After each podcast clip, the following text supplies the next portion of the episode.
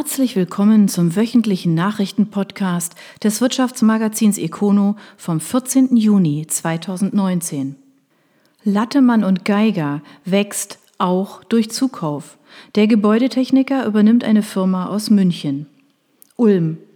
Der schwäbische Gebäudetechniker Lattemann und Geiger hat seinen Umsatz im vergangenen Jahr um fast 11 Prozent auf mehr als 300 Millionen Euro gesteigert. Der Spezialist für Facility Management beschäftigt mittlerweile mehr als 13.500 Mitarbeiter und hat sich weiteres Wachstum vorgenommen.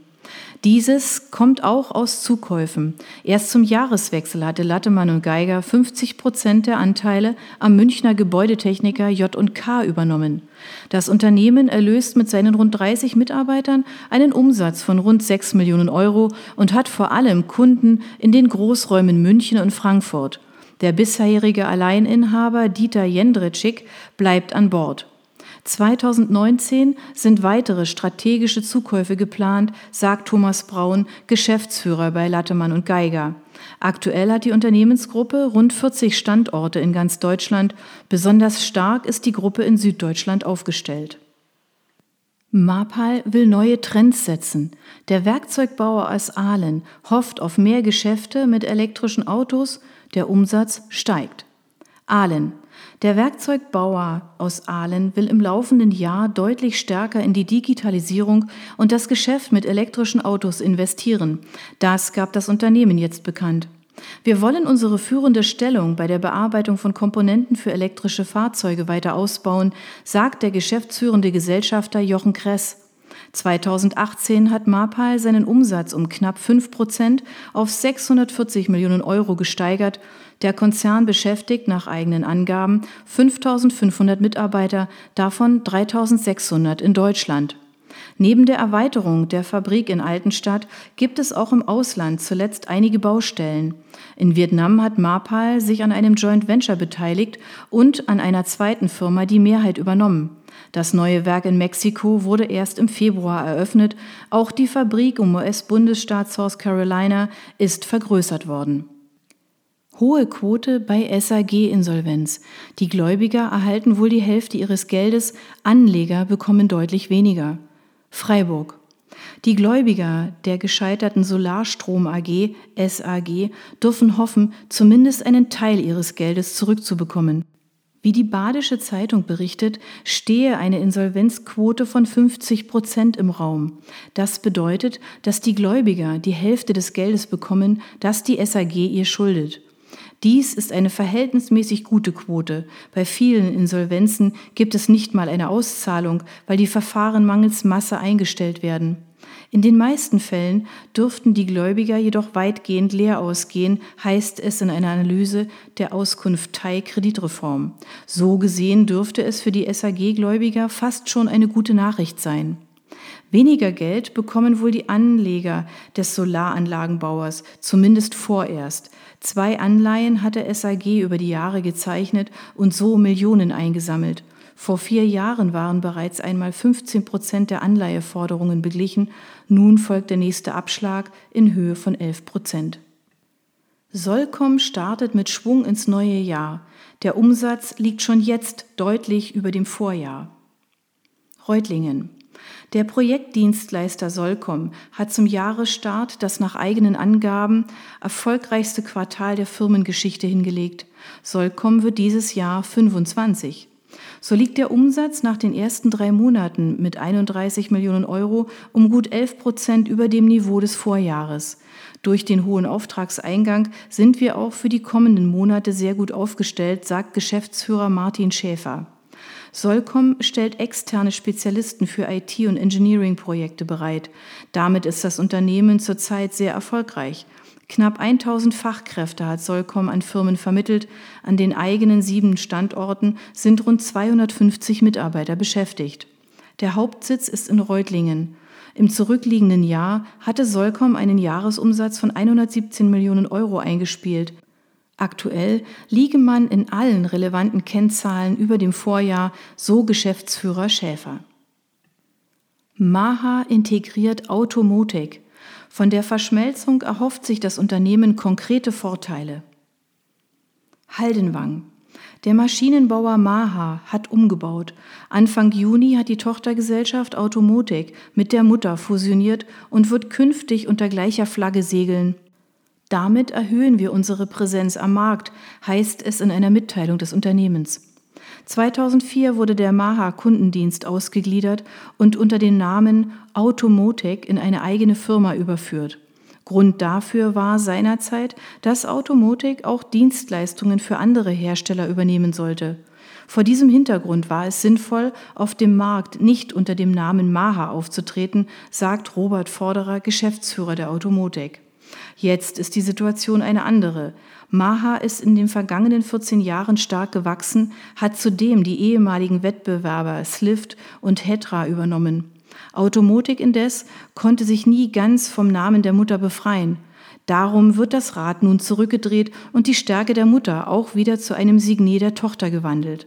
Wir sind eins und treten nun auch in der Außenwahrnehmung so auf, sagt Maha-Geschäftsführer Thomas Aubel. Die Maha-Gruppe zählt zu den weltweit führenden Herstellern von Fahrzeugprüf- und Hebetechnik. Mit seinen 1000 Mitarbeitern erlöst das Unternehmen einen Umsatz von rund 150 Millionen Euro. Straumann muss zahlen. Der Patentstreit mit Allein endet mit einer Millionenzahlung. Basel, Freiburg. Der Dentaltechniker Straumann gibt im Patentstreit mit Align Technology klein bei und überweist wegen der Plagiatsvorwürfe einen Millionenbetrag. Hintergrund Align hatte Straumann vorgeworfen, Patente verletzt zu haben.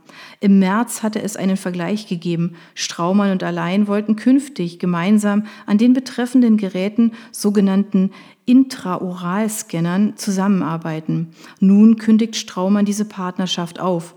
Man habe sich entschieden, eine mögliche Kooperation mit Align Technology im Bereich Interoralscanner nicht weiter in Betracht zu ziehen, schreibt das Unternehmen in einer Mitteilung. Das kostet richtig Geld. Mit umgerechnet 21 Millionen Euro belastet das Thema die Halbjahresbilanz von Straumann. Durch die nun beendete Partnerschaft ist allein eine Zahlung von 14 Millionen Euro fällig geworden. Das Thema Intraoralscanner sei damit aber nicht erledigt, so Straumann. Der Schweizer Konzern mit Deutschlandsitz in Freiburg will demnächst ein neues Modell seines eigenen Scanners auf den Markt bringen. Zudem suche man weiter nach Partnern, um das digitale Angebot zu erweitern. KIST übernimmt insolventen Einrichter Raum W. Offenburger Firma übernimmt das Unternehmen aus dem Schwarzwald. Offenburg, Freiburg, Kirchzarten. Der insolvente Objekt- und Büroeinrichter Raum W ist gerettet. Die KIST-Gruppe aus Offenburg übernimmt das strauchelnde Familienunternehmen aus dem Schwarzwald. Der Hauptsitz von Raum W in Kirchzarten wird allerdings aufgegeben, da KIST bereits eine Niederlassung in Freiburg hat. Dorthin, auf dem Güterbahnhofsareal, sollen nun auch die Mitarbeiter von Raum W umziehen. Das Büro in Konstanz bleibt erhalten. Auch die beiden Geschäftsführer von Raum W, Jakob und Max Werner, wechseln zu KIST. Die KIST-Gruppe hat ihren Sitz in Offenburg und unterhält Niederlassungen in Stuttgart, Villingen-Schwenningen, Konstanz, Leipzig und eben Freiburg. Daneben gibt es noch 15 Servicebüros, davon drei im Ausland. Raum W war im Februar in die Insolvenz geraten. Nach Angaben von Max Werner sei ein größerer Zahlungsausfall schuld an der Misere gewesen. Zum Zeitpunkt der Insolvenz waren bei Raum W an zwei Standorten rund 20 Mitarbeiter beschäftigt. Wieland kauft Milliardenkonzern. Mit der Übernahme eines US-amerikanischen Spezialisten wächst das Ulmer Unternehmen erneut. Ulm. Die Wielandwerke übernehmen den US-amerikanischen Metallverarbeiter Global Brass and Copper, GBC. Wieland zahlt nach eigenen Angaben etwa 39 Euro pro Aktie. Damit wird GBC mit rund 865 Millionen Euro bewertet. Für Wieland ist das ein weiterer Schritt zu mehr Marktmacht in Nordamerika. GBC ist für sich genommen schon ein dicker Fisch.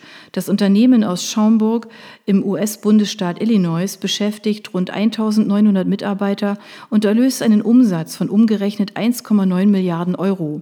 Wieland ist jedoch noch ein ganzes Stück größer. Mit seinen 7000 Mitarbeitern spielten die Ulmer zuletzt einen Umsatz von 3,4 Milliarden Euro ein. Durch die Übernahme dürfte Wieland also die Schwelle von 5 Milliarden Euro erreichen. Zudem wächst das globale Geflecht auf nun mehr als 90 Standorte.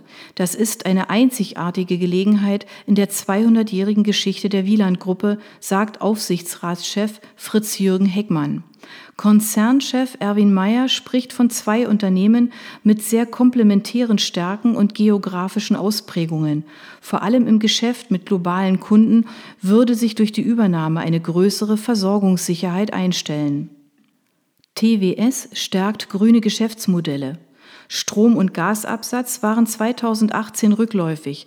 Nun investiert der Versorger in E-Mobilität und kündigt auch ein anderes Mobilitätskonzept an. Ravensburg. Der Regionalversorger TWS will in Zukunft mehr Geld mit nachhaltiger Mobilität verdienen. Wir bauen die Ladeinfrastruktur aus und entwickeln Lösungen für betriebliche Fuhrparks, sagt Geschäftsführer Andreas Thiel-Böhm. Zudem werde man ein Leihsystem für Elektrofahrräder im Schussental einführen. Mit einer kurzfristigen Ertragssteigerung sei deswegen aber nicht zu rechnen. Bis das Engagement Früchte trägt, braucht es Durchhaltevermögen und Menschen, die nicht nur nachhaltig denken, sondern auch handeln, so Thiel Böhm. Ein wenig Geschäftssinn wird dennoch dabei sein, denn mit seinem Kerngeschäft, dem Verkauf von Energie, hat das Unternehmen zuletzt weniger Freude gehabt.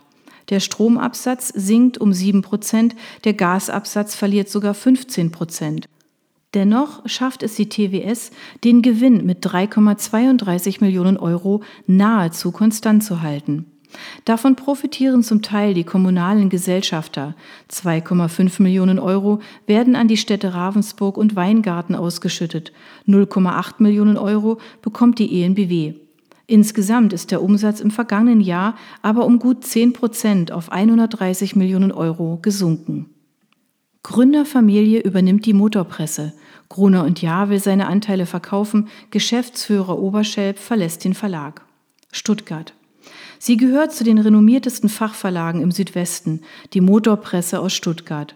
Nun steht der Verlagskonzern mit rund 800 Mitarbeitern vor einem Umbruch.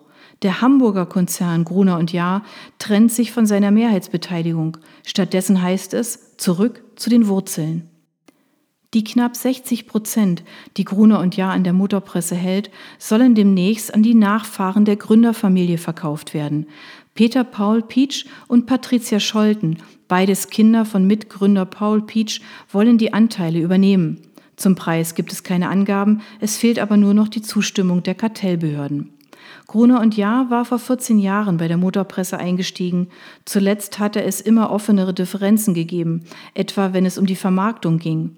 Die Motorpresse stehe vor ganz eigenen, zum Teil deutlich anderen Herausforderungen als der Hamburger Konzern, sagt Oliver Radke, Konzernvorstand bei Gruner und Jahr.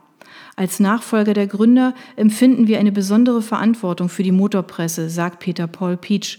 Wir stehen auch in Zukunft voll zum Verlag und werden die Geschichte unserer Familie fortschreiben. Das jedoch ohne Nils Oberschelp. Der bisherige Vorsitzende der Geschäftsführung muss gehen, weil die neuen Mehrheitsgesellschafter sich einen Neuanfang auch in der operativen Führung wünschen. Wer neuer Chef im Verlagshaus an der Leuschner Straße wird, ist zurzeit allerdings noch offen. Das waren die Nachrichten des Wirtschaftsmagazins Econo vom 14. Juni 2019. Ihnen gefällt unser Podcast? Dann abonnieren Sie ihn doch ganz einfach. Sie finden uns auf Spotify, iTunes, SoundCloud und vielen anderen Plattformen. Sie möchten mehr zu Personalien, Events oder verschiedenen innovativen Themenschwerpunkten erfahren? Dann schauen Sie doch bei uns auf econo.de vorbei. Wir freuen uns auf Sie.